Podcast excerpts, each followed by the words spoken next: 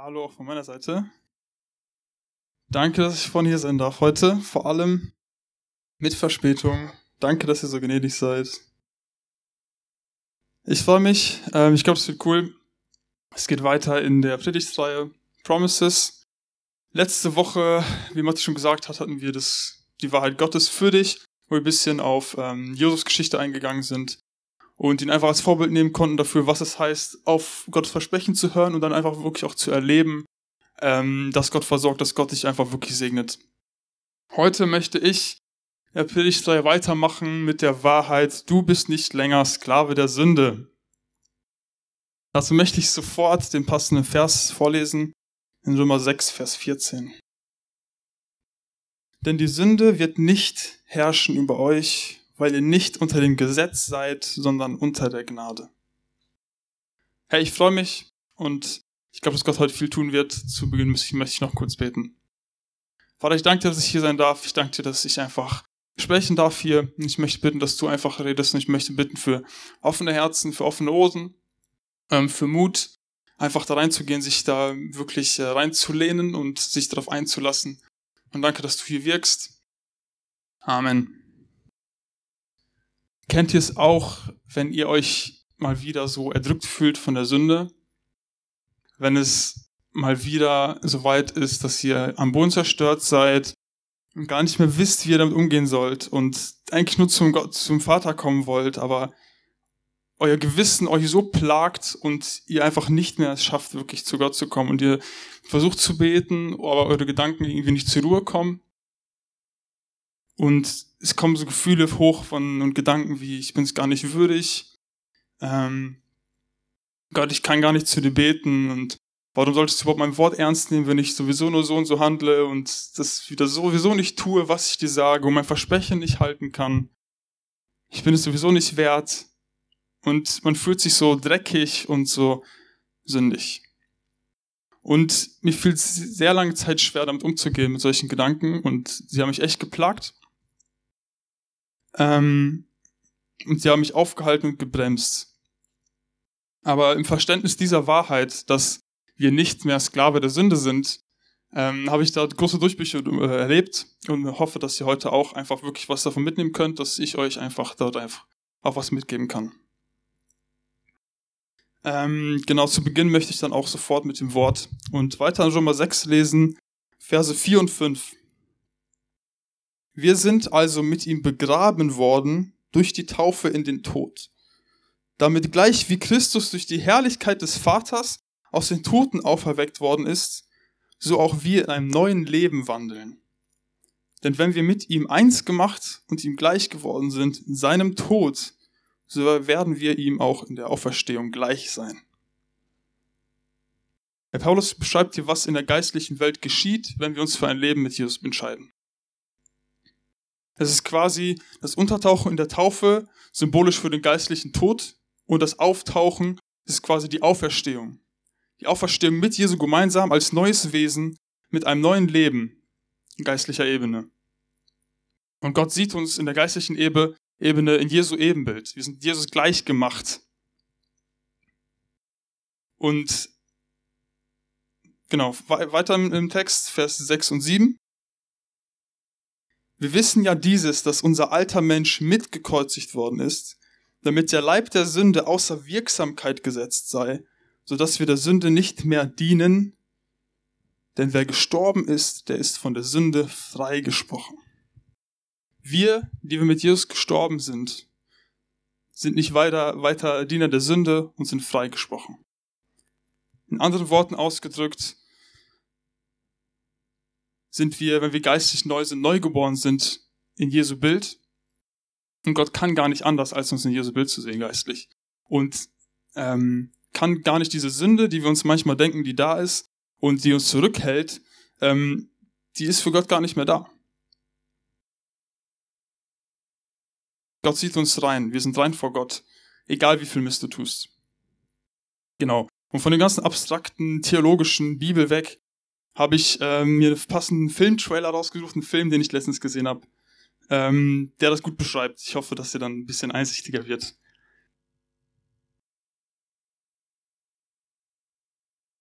ich fand den Film ziemlich krass, weil ich so zum ersten Mal mich überhaupt in dieses, in einen Sklaven nur ansatzweise reinversetzen konnte. Ich hatte das nie so vor Augen, was damals eigentlich, wie damals die Menschheit funktioniert hat, was damals überhaupt abging. Genau. Ein bisschen zum Film. Ähm, der Film spielt Anfang 19. Jahrhundert und der Mann, der Hauptprotagonist, der am Ende, den ihr auch am Ende gesehen habt, ist ein der Turner. Das wird alles auf einer wahren Geschichte. Ähm, und er war ein Sklavenanführer von, einem, von mehreren Sklaven, Menschen, die versklavt wurden. Und ähm, genau, in dem Film ist auch, ähm, spielt auch seine Mutter eine große Rolle. Und ich würde heute einfach gerne gemeinsam uns ein bisschen in diese Mutter reinversetzen, auch wenn man sie nicht gesehen hat, das ist nicht schlimm. Ähm, genau. Sie war so ungefähr Mitte 40, wenn man sich vorstellt, äh, wächst auf als Sklave und kennst gar nichts anderes. Und dein Alltag ist geprägt davon, aufzustehen, wahrscheinlich den ganzen Tag zu arbeiten, zwölf, 14 Stunden, lass es auch nur acht sein, völlig übermüdet, voller Leid, seelischen, körperlichen Schmerzen, wahrscheinlich wieder schlafen zu gehen, vielleicht auch äh, leidest du auch Hunger, nächsten Tag wieder aufzustehen. Und ich, es fällt mir so schwer, das überhaupt ähm, nachzuvollziehen, aber ich möchte, dass wir uns heute einfach versuchen, ein bisschen da rein zu versetzen. Und ich möchte auch nicht anmaßen, ähm, dass ich sage, dass ich verstehen kann, was es überhaupt ist. Aber ähm, genau, ich habe mich gefragt, wie auch die Mutter wohl, wie, wie ihre Weltansicht ist, wie was ihr Selbstbild ist, wie sie diese Welt sieht und sich selbst und wie ihre Gedanken funktionieren, wie ihre Gedankenstrukturen sind. Als Sklave ist ja im Prinzip hast du ja kein Recht, irgendwas zu tun, was du willst. Du musst ja eigentlich nur auf den Sklavenhalter hören, was er zu sagen hat. Du hast eigentlich gar kein eigenes Recht. Du hast ein komplett negatives Selbstbild. Du bist ja für dich völlig, musst ja völlig wertlos sein. Also vielleicht nicht wertlos, aber sagen wir dann 50 Dollar. Für was verkauft wurdest, so sagen wir 100 Dollar. Du wirst mit dir wird umgegangen wie mit einem Nutztier. Du arbeitest nur und es wird auf dich nur geachtet und du wirst nur gepflegt, damit du länger überlebst, um gut arbeiten zu können. Du bist völlig unwichtig, fühlt sich völlig unwichtig, völlig ungeliebt. Ihre Gedanken müssen geprägt sein von Angst. Sie muss immer nur ständig in der Angst leben, vielleicht dort geschlagen zu werden oder gar umgebracht zu werden oder misshandelt zu werden. Es kann mit ihr getan werden, was sie möchte, was man möchte. Obwohl sie wahrscheinlich nicht mal was Falsches tut oder nur Ansatzdinge, ansatzweise Dinge falsch tut. Sie muss immense Minderwertigkeitskomplexe haben gar nichts, weil dir immer gesagt wird, dass du nichts drauf hast. Du bist zu nichts fähig und wenn, dann höchstens hast du nur die Qualitäten eines Viehs. Ich habe mir gefragt vor allem, was für Gefühle und Emotionen, Gedanken sie in Bezug auf den Sklaventreiber haben muss. Du musst ja unglaublichen Hass verspüren und unglaublich, unglaubliche Wut haben. Genau. Und im weiteren Verlauf des Films ähm, es ist so, dass die Sklaven, dieser, dieser Ned Taylor, der, der Vater, der Mann, einen Aufstand initiiert und sie planen, den Sklaventreiber umzubringen. Sorry, dass ein Spoiler ist, aber das muss ich halt äh, erwähnen. Ähm, und es gelingt ihnen auch, sie bringen den Sklaventreiber um. Und dann ist diese eine Szene da, wo, ähm, wo er nachts völlig ähm, völlig erschöpft auch zu seiner Mutter geht und ihr diese Nachricht überbringt, dass sie ihn umgebracht hat und dass sie frei ist. Er weckt sie auf und bevor er etwas sagen konnte, war sie völlig in Panik und war, oh, oh nein, ich habe verschlafen, ich muss wieder arbeiten gehen. Sie wacht auf und das Erste, was sie denkt, ist, sie muss arbeiten und sonst, sie, ihr Blick war so angsterfüllt, dass sie, dass sie sonst Ärger bekommt, wenn sie jetzt nicht arbeiten geht. Der Sohn sagt ihr nur, nein, nein, Ma, Ma, du musst nicht arbeiten. Du bist frei. Und die Mutter schaut sie nur an, schaut ihn nur an. Und man sieht richtig, dass sie das erstmal verarbeiten musste, dass sie gar nicht realisieren konnte. Sie war völlig überfordert mit diesem Gedanken, auf einmal frei zu sein. Ich glaube, sie konnte auch in den nächsten Tagen gar nicht so richtig realisieren. Sie war völlig überwältigt davon, konnte gar nicht realisieren, was denn jetzt bedeutet. Und ich glaube, sie muss auch einfach lernen, im Laufe der Tage und Wochen, wie man denn als freier Mensch lebt, wie man mit Personen umgeht, wie man ähm, Verantwortung übernimmt, wie man mit Geld umgeht, solche Sachen. Weil sie es gar nicht gewohnt ist, sie kennt es gar nicht. Und ich glaube, sie war völlig, also man kann es ja wahrscheinlich nicht in Worte fassen, wie überwältigt und glücklich sie war. Wie, was für ein Enthusiasmus sie hatte, die ersten Tage einfach rumhüpfen konnte durchs Feld und machen konnte, was sie will. Aber ich glaube, dass bei all diesem Enthusiasmus und bei all der Freude die ganzen Narben, diese ganzen Gedankenstrukturen, die Emotionen bei ihr dennoch bleiben. Und ich glaube, das ist auch nicht so leicht, die wieder loszuwerden, sag ich mal. Die Gewohnheiten, ihre Gedankenstrukturen und ihr ganzes Selbstbild haben ihr ganzes Leben gezeichnet. Und ich möchte euch eine kleine Kurzstory von mir reinnehmen. Und zwar geht's da um den Tag meiner Taufe. Ich habe mich taufen lassen und weiß noch genau, dass nach dem Sonntagsgottesdienst bin ich mit Jungs aus der, aus der Jugend kicken gegangen am Jahrenplatz. Und diese Taufe war für mich so, so prägend und so emotional, so gefühlsmäßig, so ein Hoch. Ich habe mich so hammer gefühlt. Ich war so, boah, jetzt bin ich rein und jetzt, jetzt bin ich reingewaschen vor Gott, jetzt bin ich mit Gott verbunden, jetzt bin ich heilig. Ich habe mich so richtig besonders und so heilig gefühlt und war so, jetzt kann mein Leben losgehen. Und ich glaube, mein Gedanke, ich habe noch so sehr, sehr fromm gedacht und dachte, dass ich ab jetzt so richtig durchstarte und das und das mache. Fußballplatz angekommen. Genau, dazu muss ich noch sagen, ich hatte damals noch vor allem große Aggressionsprobleme gehabt, sage ich mal. Ähm, und ich bin häufig wütend geworden und sauer geworden, wahrscheinlich auf mich selbst. Und das habe ich auch immer so mit meiner sündhaften Natur verbunden. Nach Ankommen am Fußballplatz ging es mir voll gut, ich hatte voll Bock und dann mittlerweile immer mehr war ich wieder scheiße drauf. Und ich glaube, es war einerseits, weil ich wahrscheinlich mal wieder nicht so gut war und deswegen beleidigt war oder weil der mir mal den Ball nicht zugespielt hat. Ich habe gemerkt, wie diese ganzen Emotionen wieder hochkamen. Und irgendwann habe ich so gemerkt, dass es mir gerade schlecht geht und ich war so richtig erschüttert, als ich realisiert habe, dass ich an dem Tag meiner Taufe, dass ich da so, dass es mir da so schlecht ging. Ich war so, hey, ab jetzt muss es mir doch gut gehen. Es gibt doch keinen Grund mehr, dass ich jetzt, dass es mir so schlecht geht, dass es mir so elend geht. Und ich kam irgendwie nicht ganz drauf klar. Der, der Hoch kam dann noch, als ich am selben Abend nachmittags, abends bei mir zu Hause in Pornografie gefallen bin. Und da war ich so richtig, mein Gewissen war so richtig im Arsch. Und ich kam da irgendwie auch nicht mehr raus und ich war so richtig enttäuscht und ich hatte so hohe Erwartungen gehabt. Aber ähm, habe mich dann so richtig wieder richtig dreckig gefühlt. Dieses Heiligkeitsgefühl war völlig weg. Und vielmehr waren wieder Gedanken da, wie du bist es nicht würdig, die Taufe war nur fake, du hast es falsch verstanden, du kannst gar nicht mit Gott reden, du bist es nicht mehr würdig. Dennoch ändert das nichts an der Tatsache, dass ich mich so dreckig fühle. Genau, dass ich mich so dreckig fühle und unwürdig fühle, ändert nichts an der Tatsache, dass Jesus alles für mich bezahlt hat. Und das war mir damals irgendwie schon bewusst und ich war ja auch nicht so dumm, dass mir klar war, dass ich nie mehr sündigen werde, aber irgendwie ging das nicht in meinen Kopf. Was ich damals nicht begriffen hatte, ist, ich wollte immer so, ich wollte immer perfekt sein, glaube ich. Ich wollte immer, ich wollte sündlos sein, ich wollte davon frei sein und ich dachte auch, dass, dass das Ziel im Leben ist, sündlos zu sein. Und habe dann, dann aber täuschlich erfahren müssen, dass das Ziel nicht ist, sündlos zu sein. Und kann heute sagen, ey, das Ziel ist, nicht sündlos zu sein und immer frommer zu werden, sondern in Gottes Gnade und damit in der Freiheit der Sünde zu leben und immer wieder anzunehmen. Und das ist nicht das Attraktivste, weil es ein bisschen eklig ist und man immer wieder mit Gefühlen zu kämpfen hat. Ähm, aber darum geht's. Und so steht es in Römer 6, Vers 11 und 12. Also auch ihr, haltet euch selbst dafür, dass ihr für die, für die Sünde tot seid, aber für Gott lebt in Christus Jesus, unserem Herrn. So soll nun die Sünde nicht herrschen in eurem sterblichen Leib, damit ihr der Sünde nicht durch die Begierden des Leibes gehorcht.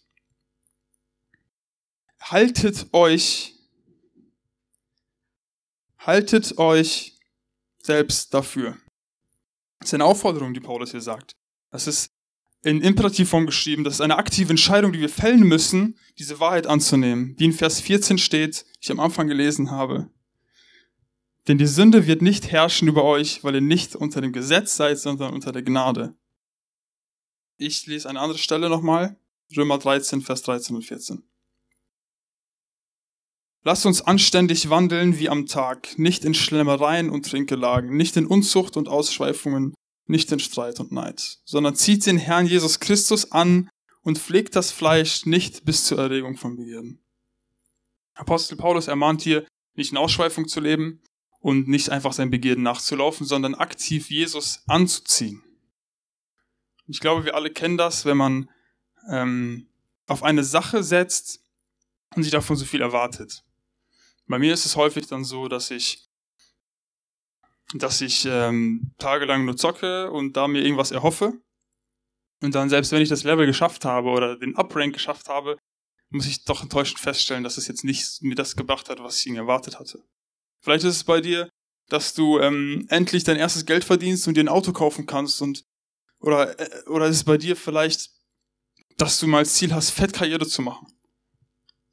Und man denkt sich immer so, boah, wenn ich das habe, dann bin ich wer dann ist mein Leben schön. Aber man merkt halt schnell, dass es tatsächlich nicht so ist. Und der Ausgangstext in Kapitel 6 sagt noch mehr.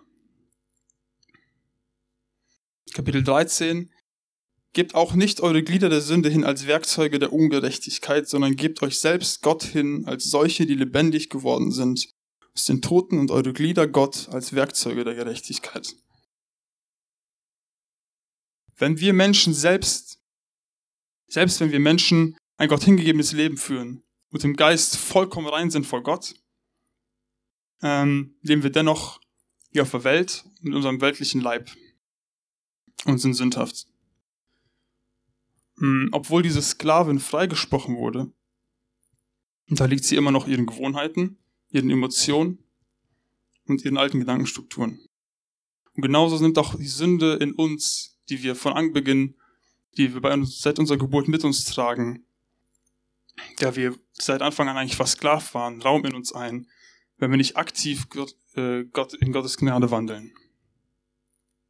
Wenn ich mich nicht aktiv selbst beherrsche, dann lasse ich die Sünde herrschen.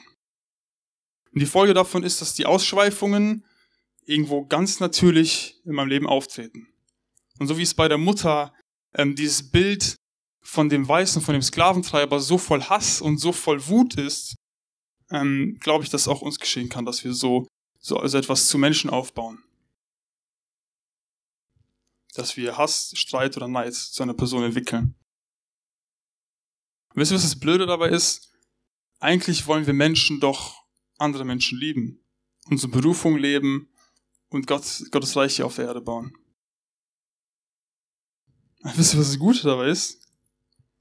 Dass sofort die Lösung mit beisteht. Nämlich steht in Römer 13, Vers 14, sondern zieht den Herrn Jesus Christus an und pflegt das Fleisch nicht bis zur Erregung von Begierden. Jesus anziehen, was heißt es? Es bedeutet im Geist zu wandeln und im Geist Jesu Tod anzunehmen. Im Geiste zu sterben und mit Jesus neu aufzuerstehen. Und das wirklich zu akzeptieren und sich darauf immer wieder auszurichten. Ich möchte, dass wir uns heute, dass wir uns ein weiteres Szenario vorstellen. Diese Frau, ähm, stell dich mal vor, diese Frau, als sie die Nachricht bekommen hat, würde ihr Leben gar nicht ändern. Stell dich vor, die Frau würde genauso weiterleben, wie sie zuvor gelebt hat. Sie würde nicht hüpfend in den Feldern rumlaufen, würde genau so gleich nächsten Tag arbeiten gehen. Das wäre ja echt bescheuert. Das wäre echt absurd. Sie, sie, hat, sie ist nicht mehr gebunden, sie ist freigesprochen, sie ist ein freier Mensch, aber entscheidet sich selber dafür, versklavt zu sein. Aber Leute, wie häufig sind wir nicht genauso blöd? Oder wie häufig bin ich nicht genauso blöd und begreife nicht, dass die Sünde nicht mehr über mich herrscht? Ich begreife nicht, dass das Annehmen der Gnade Gottes nur ein Schritt entfernt ist. Ich begreife nicht, dass Leben in vollkommener Reinheit für mich bereit ist. Und ich begreife nicht, dass Jesus alles bezahlt hat. Und dazu brauche ich auch nicht erst frommer werden oder mich rein fühlen oder nachdem ich Gott gezeigt habe, was ich drauf habe, wie fleißig ich bin, wie gut ich Bibel lese. Das braucht und möchte Gott gar nicht. Aber was Gott möchte, was er sich wünscht, bist du persönlich. Ich noch einmal an so Stelle vorlesen. Römer 12, Vers 1 bis 2. Ich ermahne euch nun, ihr Brüder, angesichts der Barmherzigkeit Gottes, dass ihr eure Leiber darbringt als ein lebendiges, heiliges, Gott wohlgefälliges Opfer. Das sei euer vernünftiger Gottesdienst. Und passt euch nicht diesem Weltlauf an, sondern lasst euch in eurem Wesen verwandeln durch die Erneuerung eures Sinnes, damit ihr prüfen könnt, was der gute und wohlgefällige und vollkommene Wille Gottes ist. Herr Gott hat seinen Sohn geschickt, er hat die ganze Sünde auf sich genommen. Und er hat es überhaupt nicht notwendig gehabt. Und Gott hat dich nicht erschaffen, dass du hier auf der Erde bist und für ihn abackerst. Und er braucht auch deine ganzen Werke hier nicht. Deshalb musst du dich eben auch nicht erst beweisen, ähm, dass du etwas kannst. Weil hätte Gott dich erschaffen, weil er etwas von dir möchte, dann wäre das ziemlich, also du würdest nicht verstehen, weil Gott kann einfach, Gott ist allmächtig, Gott kann so machen, alles, was er braucht braucht dich und dein Werk eigentlich nicht. Gott interessiert es, interessiert dich persönlich und es geht ihm um die Beziehung mit dir. Und wenn das nicht schon genug wäre, dass er dich von der Sünde befreit hat,